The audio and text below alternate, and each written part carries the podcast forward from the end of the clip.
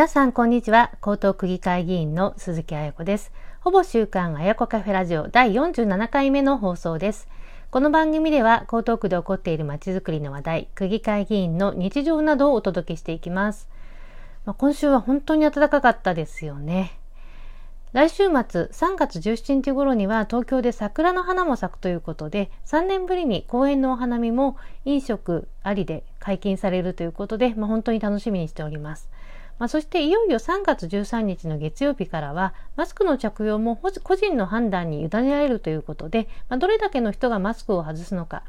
私自身はちょっと様子を見ながら外して良さそうな時は外していきたいと思います。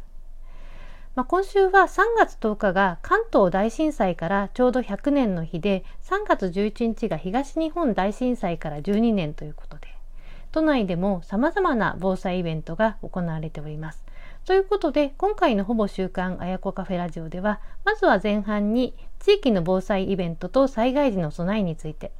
で後半では今回の任期中に区民の方からいただいたタバコのポイ捨て問題やマナー問題学校教育の ICT 化といった、ま、暮らしに密着したご要望に、ま、区議会議員としてどのように対応して解決につなげていったかということについてお話をしたいと思います。どうぞよろしくお願いいたします。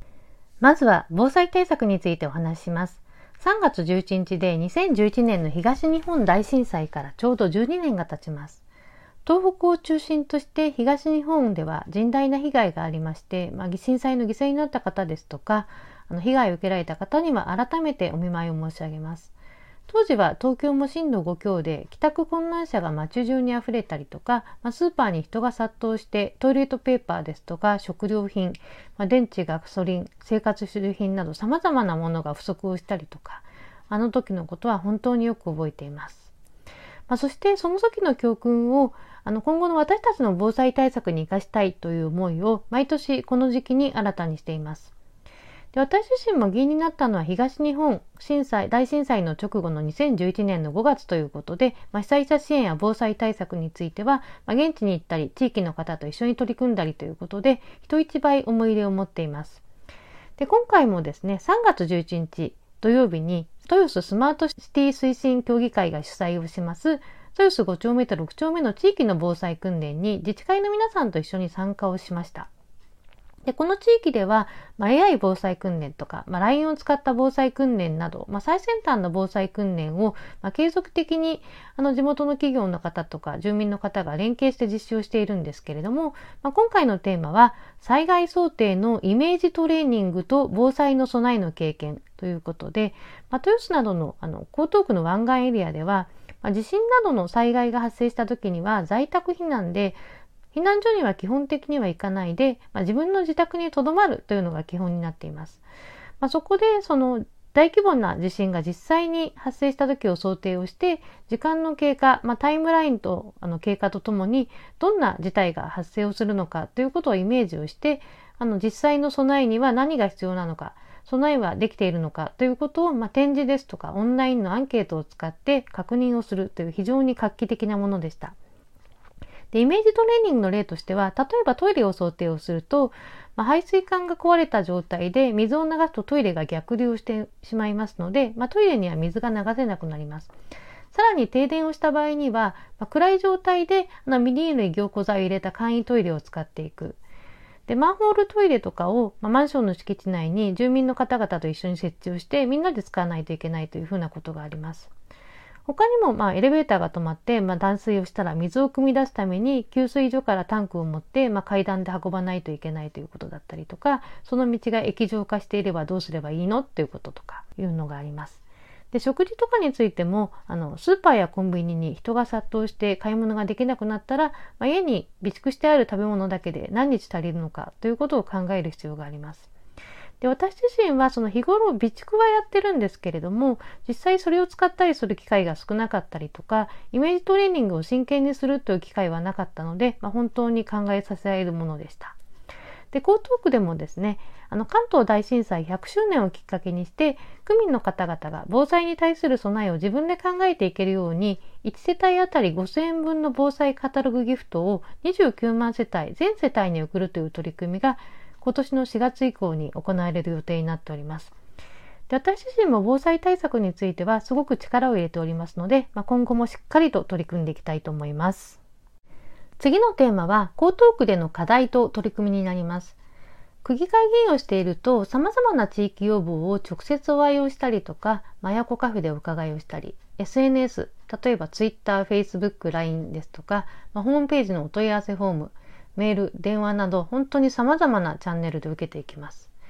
で最近面白いものとしては暮らしの悩み事をインターネットを通じて、まあ、住民の方が議員に働きかけるプラットフォームであります issues というオンライン上のサービスを活用して政策要望をいただいて、まあ、それを政策実現につなげているというものもあります。で今回はそのイシュードさんにもご協力いただきまして、まあ、区民要望の中でも特に声が多いタバコのポイ捨てとかスケボー利用者のマナー問題学校のオンライン化について私たちがどのように取り組んでいるのかということをお伝えをしたいと思います。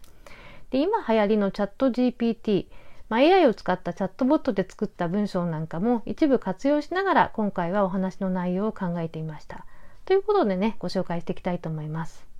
でまずはタバコの問題。タバコのポイ捨てや喫煙所の整備、まあ、受動喫煙で被害を受けているということなど、まあ、区民の方々はさまからは様々な声をいただいております。でコロナ禍に入ってこれは非常に増え続けている要望なんですけれどもあの江東区ではタバコについては禁煙重点地区を中心にパトロール指導員が違反行為の是正や中止を指導しております。まあ、そして区の清掃事務所の職員が定期的にタバコの吸い殻の清掃を行っています。まあ、それでもなおあの喫煙に対する要望というのは後を絶たない状況になりますので江東区に対して取締りの強化ですとかパトロールの実施をお願いをしております。で個別の場所について要望があった場合にはあの私の方から区の職員さんにお願いをして巡回をしていただいてタバコを吸っている人に注意をしたりとか、まあ、看板を設置したりというふうな対応も行っております。まあ、そして一つ、まあ、施設の禁煙所、あの喫煙所を設ける、設けていて、受動喫煙がひどいという場所が東雲の方にあったんですけれども、これもあの区に働きかけて、あの撤去が実現をしました。で平成21年には江東区ではあの江東区歩行喫煙防止上のに関する条例というのを施行しましてポイ捨てに加えて歩きタバコも禁止になっています。で令和2年にはその江東区タバコに関する基本方針というものが定められて区立公園の全面禁煙化受動喫煙対策が強化をされています。これは本当に私も議会で非常に強く申し入れをいたしました。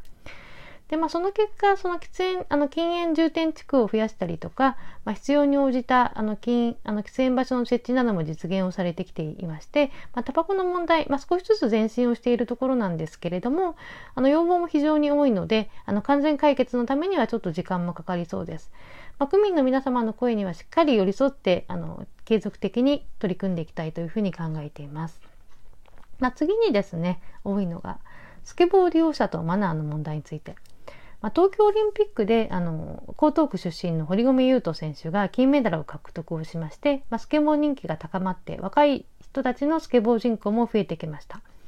でそれと同時にスケボー利用者のマナー問題に対する要望も増えていて駅前や公園マンションの敷地内でスケボーをする方へのあの区民の苦情や通報というのも増えています。でその区民の方からはスケボーが安心してできる専用施設の増設ですとかマナーの取り締まりを求める声が寄せられています。で、江東区としてはスケボーカルチャーを区民に理解をしていただいて、共存を図っていく施策を行っています。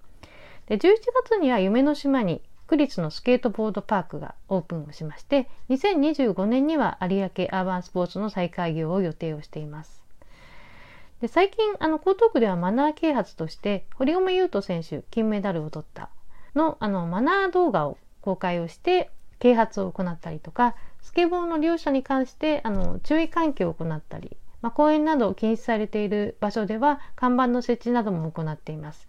また、あの、悪質な場合には、まあ、警察などとの連携した対応というのも行っています。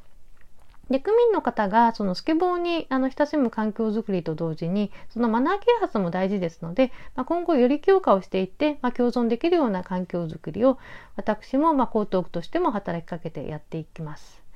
でこれについてもね区民の皆様の声非常に多いので今後もしっかりあの取り組んでいきたいと思います。まあ、次に学校教育のオンライン化についてでこれも非常に声が多いものなんですがあの私自身はあのドコモ出身ということで2011年に江東区議会議員になってから区内の小中学校のタブレット端末の導入とか、まあ、電子黒板の整備についてはあのいろんなところを視察したりとかしてずっと取り組んできました。でコロナ禍の緊急事態宣言で学校が休校になった時にお子さんの学びを止めないでほしいという要望があの保護者の方からの要望が私のところにも非常にたくさん寄せられまして、まあ、それが追い風になって学校教育の ICT 化、まあ、ギガスクール化が大きく進んだというふうな経緯があります。まあ、この時はねイシューズさんもワークショップをやってくださったりしました。で2021年からは区内の小中学校に通うお子さんたちに1人1台の ICT 端末が導入をされて学校の授業ですとか家庭学習でも活用されています。で導入から2年が経ちましてあの議会で状況を質問したところ、まあ、子どもたちが文房具のように ICT 端末を使いこなしているということで教育委員会の指導室長はあのお話をされていました。でこの他ね学校の ICT 関係で issues を通じてたくさん多くの要望が寄せられていたのが学校の欠席連絡をオンライン化するというものでした。でこれまでは欠席を連絡する手段が紙の連絡帳とか電話というアナログな手段であの欠席をする時に連絡帳をあの他のお子さんのところにあの保護者が預けたりとかあの保護者の方がま連絡を取り合ったりするという必要がありまして、まあ、非常にねお母さんお父さんの負担になっておりました。でたくさんの声をいただいていたことであの私を含め複数のあの議員が教育委員会に議会質問とか直接働きかけることができまして、まあ、欠席連絡についても、まあ、Google フォームを用いた方法を導入するということが実現をしました。で今では区内全域で使っていただいているそうです。で学校からのお便りのプリント連絡についてもあの非常に要望が来ていたんですけれども、まあ、これについてもホームページから保護者に限定する学校が増えております。で最初の頃にはその ICT の活用学校によって地域差があるというふうに聞いてたんですけれども今ではそのほとんどの学校でオンラインによるプリント連絡が導入されるようになっています。まだまだまいろいろご要望多いと思いますので引き続き江東区の教育委員会を通じて働きかけを行っているところになります。